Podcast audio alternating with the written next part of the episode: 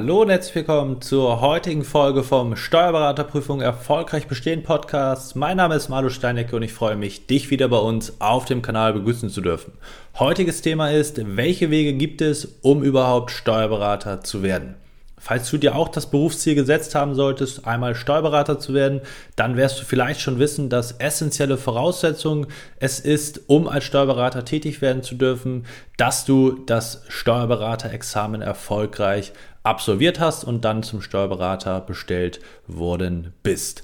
Aber eben jene Steuerberaterprüfung ist eben das Nadelöhr, wo man durchgehen muss. Und da gibt es eben auch gewisse Voraussetzungen, die man erfüllen muss, um überhaupt an dieser sehr schwierigen, aber auch durchaus machbaren Prüfung teilnehmen zu können. Und da wollen wir heute mal so ein bisschen Licht ins Dunkeln werfen, indem wir uns die verschiedenen Wege, Möglichkeiten anschauen, die es gibt, um an dieser Prüfung teilnehmen zu können. Welche ja, Besonderheiten bringen die einzelnen Wege mit sich und worauf muss man da so ein Stück weit achten.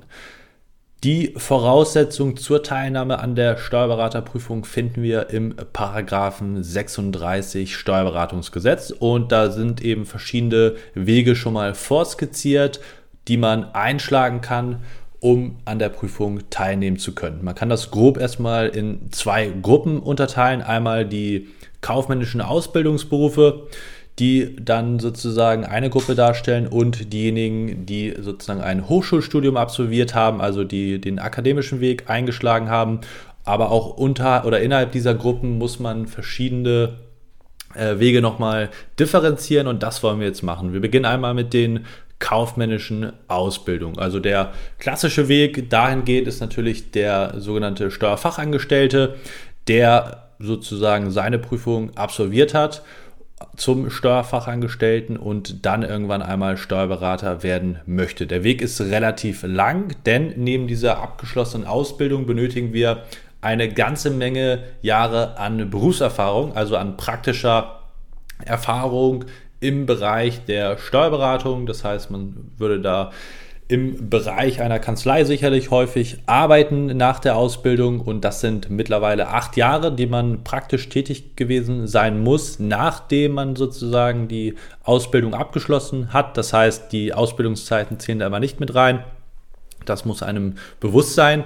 Die Zahl von acht Jahren ist jetzt sozusagen gerade ab dem Jahr 2021, da gab es eine gesetzliche Anpassung, äh, heruntergestockt worden. Früher waren das mal zehn Jahre, das heißt ein bisschen äh, kürzer, aber acht Jahre sind natürlich ein sehr, sehr langer Weg. Aber man muss sagen, der Vorteil über den Weg ist natürlich, dass man über immense praktische Kenntnisse verfügt und sicherlich sehr, sehr viel praktisches Know-how mitbringt in der Prüfung oder für die Prüfung besser gesagt, dadurch, dass man eben ja langjährig tätig gewesen ist, je nachdem, ob man natürlich dann abwechselnde Bereiche hat oder nur in einem kleinen Spektrum tätig gewesen ist, ist es bei den Steuerfachangestellten eben so, dass zumindest diese Praxiskomponente sehr, sehr stark ausgeprägt ist.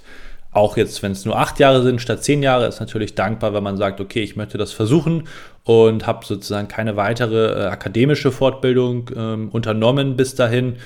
Da kommen wir dann gleich noch zu, zu den Möglichkeiten. Dann habe ich sozusagen nach acht Jahren die Voraussetzung erfüllt und kann dann eben auch in die Prüfung gehen. Das heißt, diese praktische Berufszeit, die immer erforderlich ist, auch bei den nächsten Gruppen, da stellen wir sozusagen immer auf die äh, Zeit bis zur schriftlichen Prüfung ab. Das heißt, bei Beginn der schriftlichen Prüfung müssen diese praktischen Jahre erfüllt oder abgearbeitet worden sein, besser gesagt. Und da muss man sozusagen dann auch immer ein bisschen schauen, was ist mit längeren Krankheiten, was ist sozusagen mit der Wochenarbeitszeit. Da muss man immer beachten, dass man grundsätzlich mindestens 16 Wochenstunden pro Woche logischerweise gearbeitet haben muss, damit das als volle Woche zählt. Ähm, auch gerade da bei Teilzeitmodellen kommen wir später beim Studierenden nochmal drauf, sind da häufig gefährlich, in Anführungszeichen, wenn es um das ähm, Erfüllen der Voraussetzung für die berufspraktische Tätigkeit angeht. Der Nachteil bei den Steuerfachangestellten ist allerdings, dass man sehr, sehr häufig sehr praxisorientiert ist, was einerseits einen Vorteil mit sich bringt, ist dann gleichzeitig auch vielleicht ein Nachteil dahingehend, dass man diese theoretische Komponente, und da muss man einfach fairerweise sagen, Theorie und Praxis in Bezug auf die Steuerberaterprüfung sind häufig zwei verschiedene Paar Schuhe. Das heißt, äh, diese theoretische Welt, die sozusagen in den Prüfungen vorherrscht, die muss man sozusagen dann nochmal ein Stück weit neu erlernen, da in der Praxis häufig viele Dinge etwas anders laufen, praxisorientierter, wie man schon vermuten kann, äh, lösungsorientierter als jetzt in der theoretischen Prüfung, weil man da natürlich häufig sagt, okay, der Weg ist das Ziel und nicht das Ergebnis als solches. Und da muss man sich dann auch erstmal umstellen, weil man vieles intuitiv macht und jetzt muss man eben den langen Weg der Begründung und der Herleitung gehen. Und das ist eben für viele dann so eine Herausforderung, womit sich dann auch die meisten äh, schwer tun in der Prüfung. Die nächste Variante wäre, wo man seine berufspraktische Zeit etwas verkürzen kann, mittlerweile auf nur noch sechs Jahre. Das war vorher meines Erachtens bei sieben Jahren jetzt seit der Gesetzesanpassung seit dem 01.01.21 sechs Jahre, wenn man beispielsweise eine Fortbildung zum Steuerfachwirt gemacht hat oder zum geprüften Bilanzbuchhalter. Das heißt, das sind nochmal zwei zusätzliche Möglichkeiten, wie man sich fortbilden kann. Ähm, gerade die Steuerfachwirt äh, Prüfung ist schon sehr, sehr ähnlich wie die Steuerberaterprüfung. Natürlich geht die nicht so in die Tiefe wie jetzt die Steuerberaterprüfung selbst und der Umfang der geprüften Sachen sind jetzt oder Dinge besser gesagt, die ist natürlich auch nicht ganz so äh, umfangreich wie jetzt in der Steuerberaterprüfung, aber nichtsdestotrotz ist das schon mal auch von der Art der Klausuren her eine ähm, sehr, sehr gute Vorbereitung dann auf die tatsächliche Steuerberaterprüfung. Ähm, die sechs Jahre berufspraktische Zeit muss aber dann nicht sozusagen nach dem Ablegen des Steuerfachwertes oder des Bilanzbuchhalters erfolgen, sondern die beginnt dann schon früher an zu laufen. Steuerfachwirte haben tatsächlich auch eine sehr, sehr gute Bestehensquote in der äh, Steuerberaterprüfung, wenn man das nach Berufsgruppen sich anschaut, also eine überdurchschnittliche Bestehensquote. Und das liegt insbesondere eben auch daran, dass man so eine Art Vorprüfung schon mal gemacht hat, die ist nicht ganz so äh, ähnlich, also nicht hundertprozentig identisch, wollte ich damit primär sagen. Äh, dazu haben wir auch schon mal ein Video auf unserem YouTube-Kanal veröffentlicht, was du dir gerne nochmal um mehr Details zu bekommen, diesbezüglich anschauen kannst. Da gib gerne einfach einen Steuerfachwirt in der Steuerberaterprüfung. Und unser Kanal heißt dort auch Steuerberaterprüfung erfolgreich bestehen, wo du dir das Ganze nochmal detailliert anschauen kannst, wenn du Steuerfachwirt oder Fachwirtin sein solltest. Ähnlich wie gesagt bei dem Bilanzbuchhalter.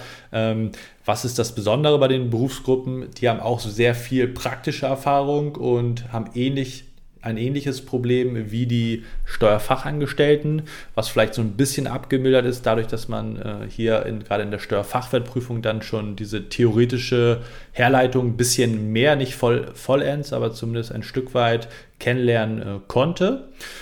Und dann muss man sich eben noch ein bisschen umstellen auf diese hohen theoretischen Anforderungen, was natürlich aber dann auch mit einer guten, durchdachten Vorbereitung ähm, möglich ist. Wenn du sozusagen eine ähnliche kaufmännische Ausbildung abgeschlossen haben solltest und dazu zu deiner Vorbildung Rückfragen hast, dann melde dich auch gerne bei uns, dann können wir dir im Einzelnen, je nachdem, welche konkrete Ausbildung das sein sollte, einmal Feedback geben, was vielleicht in deiner Berufsgruppe zu beachten ist oder was da so die Besonderheiten im Allgemeinen sein sollten. Das war jetzt so ein bisschen der Weg der kaufmännischen Ausbildung. Jetzt gehen wir rüber zu dem akademischen Weg.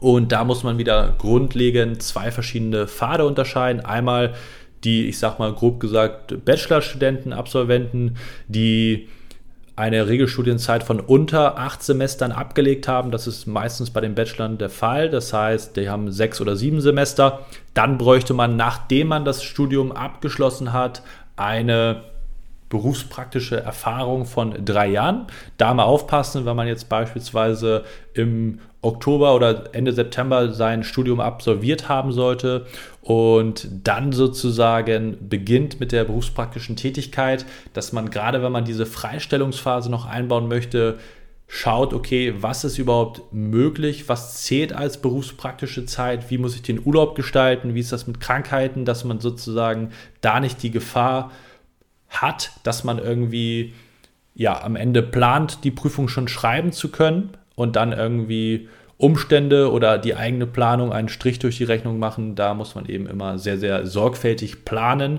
und das Ganze im Zweifel auch mal mit der Kammer abstimmen. Da gibt es verschiedene Möglichkeiten, auf die wir gerne im anderen Teil mal eingehen können. Genau, hat man mehr als acht Semester oder mindestens acht Semester studiert, also typischerweise so ein äh, Masterabsolvent oder ein Jurist, der sozusagen ähm, sein Jurastudium äh, komplettiert hat, der braucht, nachdem er sozusagen sein Studium abgeschlossen hat, nur noch zwei Jahre Berufserfahrung. Aber hier, Vorsicht, die berufspraktische Zeit beginnt sozusagen bereits nach dem Abschluss des ersten Hochschulstudiums. Das heißt, wenn man beispielsweise seinen Bachelor gemacht hat, dann parallel berufsbegleitend vielleicht den Master macht, dann braucht man, nachdem man sozusagen den Bachelor absolviert hat, nur noch zwei Jahre, sofern Voraussetzung man den Master und alle dazugehörigen ähm, ja, Prüfungen, etc., die Masterthesis und so weiter und so fort absolviert hat, bevor die schriftliche Steuerberaterprüfung dann im Oktober eines jeden Jahres losgeht. Das heißt, die zwei Jahre Berufserfahrung und der abgeschlossene Master müsste dann zum Beginn der Steuerberaterprüfung äh, vorhanden sein, vorliegen, damit man dann sofort nach zwei Jahren schon in die Prüfung gehen kann. Da gibt es natürlich jetzt ganz viele verschiedene äh, Studiengänge.